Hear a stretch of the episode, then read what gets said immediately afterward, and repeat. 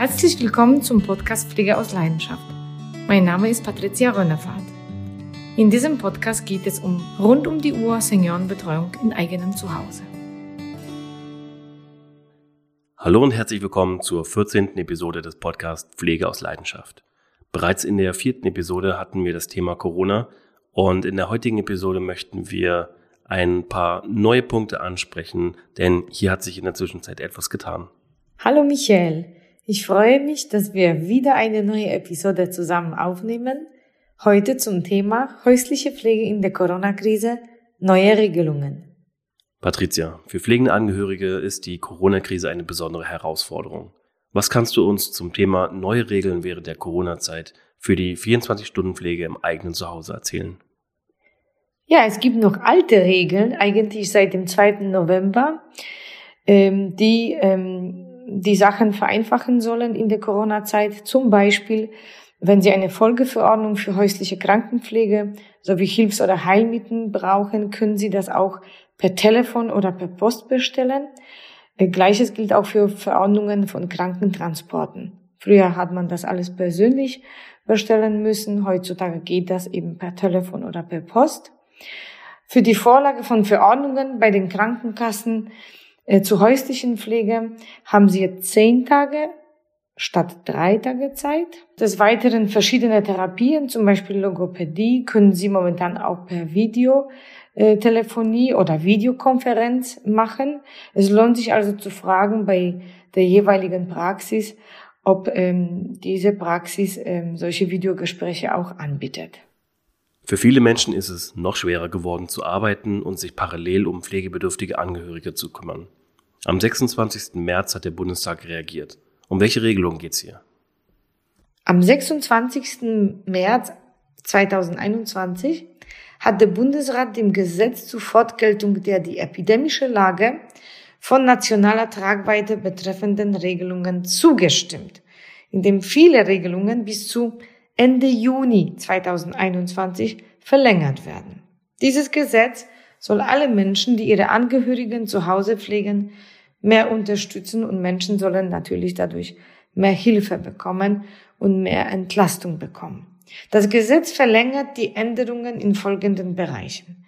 Pflegehilfsmittel, kurzzeitige Arbeitsverhinderung, Familienpflegezeit und Entlastungsleistungen, ähm, wobei die letzten habe ich in der letzten Episode schon sehr ausführlich besprochen.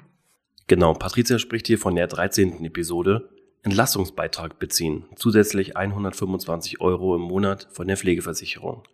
Wer das verpasst hat, kann sich gerne noch die vorherige Episode anhören. Ja, Patricia, noch eine kleine Zwischenfrage. Und zwar, ähm, wie viel hat man denn bis jetzt für die Pflegehilfsmittel bekommen und wie hoch ist der jetzige Betrag? Der Erstattungsbetrag wurde angehoben und äh, früher haben die Menschen für die Pflegehilfsmittel 40 Euro bekommen und jetzt gilt die Regel, dass die Menschen 60 Euro für die Pflegehilfsmittel bekommen können. Naja, wenigstens etwas. Was bedeutet denn eigentlich kurzzeitige Arbeitsverhinderung? Wenn etwas ihren Eltern passiert oder wenn eine Notsituation da ist und sie sind nicht imstande zu arbeiten, weil ihre Mutter oder ihr Vater auf die Hilfe angewiesen ist, hat der Beschäftigte normalerweise das Recht auf eine Auszeit von ein bis zehn Arbeitstagen, um die Pflege zu Hause für diesen Angehörigen zu organisieren. Und das nennt sich kurzzeitige Arbeitsverhinderung. Sie haben das Recht in solchen Fällen auf äh, eine Freistellung. Und während der Corona-Pandemie wird bis Ende Juni der Anspruch auf Freistellung von bislang 10 auf 20 Arbeitstage verlängert. Natürlich bereits genutzte Tage müssen Sie abziehen.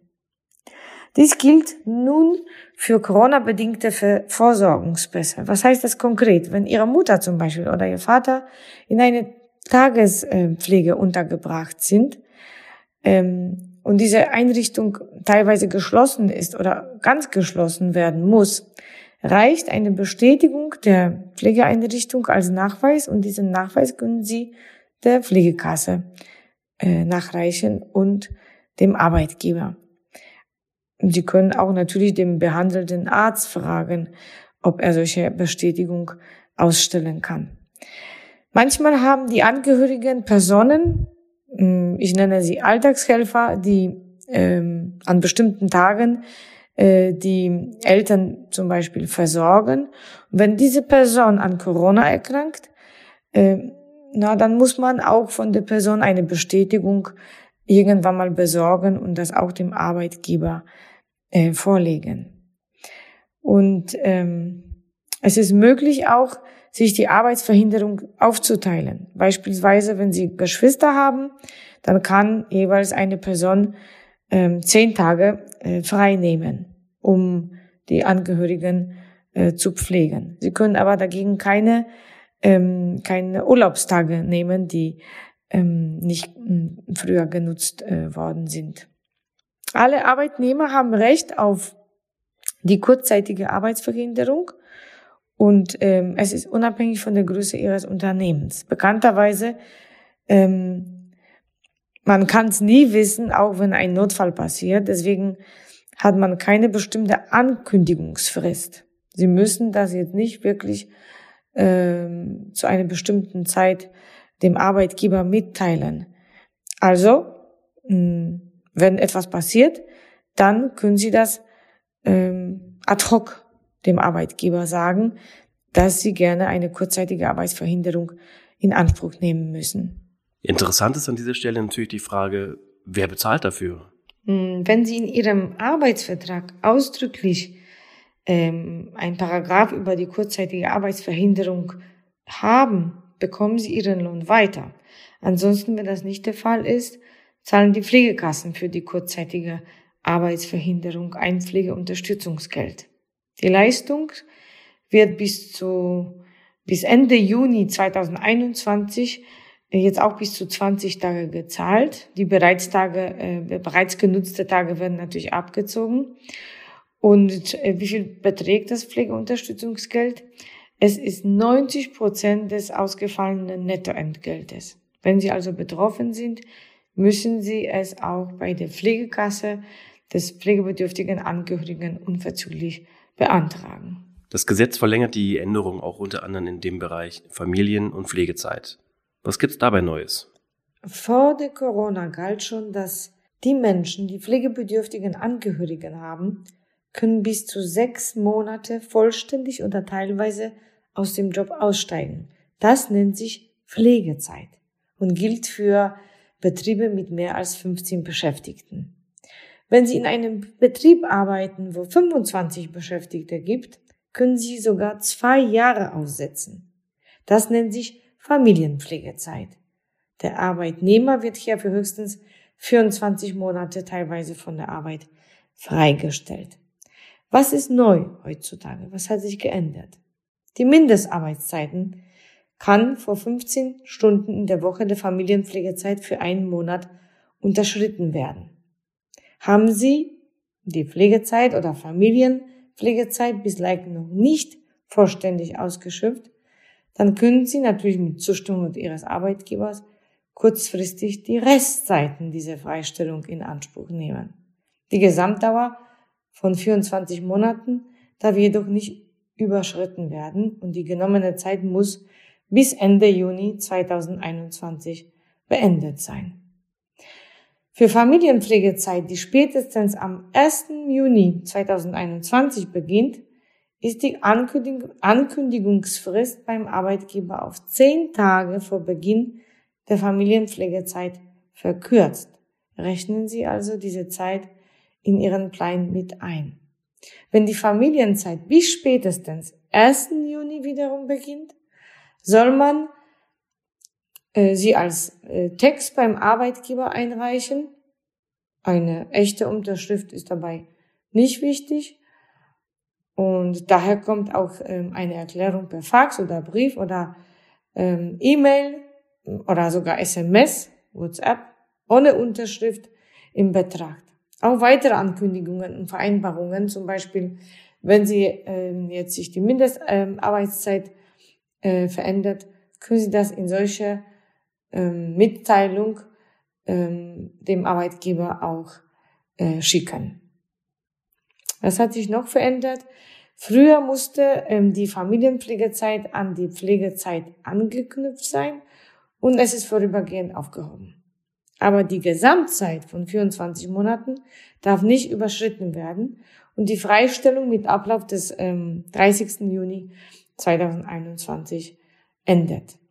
Der Arbeitgeber muss hierzu natürlich zustimmen. Wow, ich kann mir vorstellen, dass das eine Menge an Informationen sind und äh, auch sehr wertvolle Informationen für Menschen, die genau in dieser Situation gerade sind. Ähm, da kann ich erstmal empfehlen, diese Podcast-Episode vielleicht nochmal hören. Aber es gibt darüber hinaus auch verschiedene Beratungsstellen, an die man sich wenden kann. Vielleicht kannst du uns hierzu noch ein bisschen was sagen. Ja, natürlich. Alle Menschen in Deutschland, die Interesse an Pflegeberatung nach Paragraph 7a SGB haben, können sich telefonisch informieren, zum Beispiel bei den äh, Pflegeberaterinnen und Berater von Kompass. Ähm, die Menschen dort unterstützen alle Pflegebedürftigen und ihre Angehörigen, die Pflegesituation äh, zu organisieren und Sie erreichen diese Berater von montags bis Freitag von 8 bis 19 Uhr sowie am Samstag von 10 bis 16 Uhr unter der kostenlosen Rufnummer 0800 101 88 00. Super. Ja, Patricia, herzlichen Dank dafür. Wir sind dann jetzt auch am Ende angekommen der 14. Podcast-Episode. Vielen Dank, dass du wieder dabei warst, lieber Zuhörer. Wenn du darüber hinaus noch Fragen hast, dann schreib uns gerne eine E-Mail an podcast.pflegeausleidenschaft.de und wenn du die Informationen und auch den Podcast gerne magst, dann gib uns gerne eine 5-Sterne-Bewertung. Das hilft uns auf jeden Fall weiter. Ich danke dir fürs Zuhören und ich freue mich, wenn wir uns bald wieder hören. Bei individuellen Fragen schreib mir eine E-Mail auf podcast.pflegeausleidenschaft.de oder schau dir mal meine Internetseite an www.pflegeausleidenschaft.de.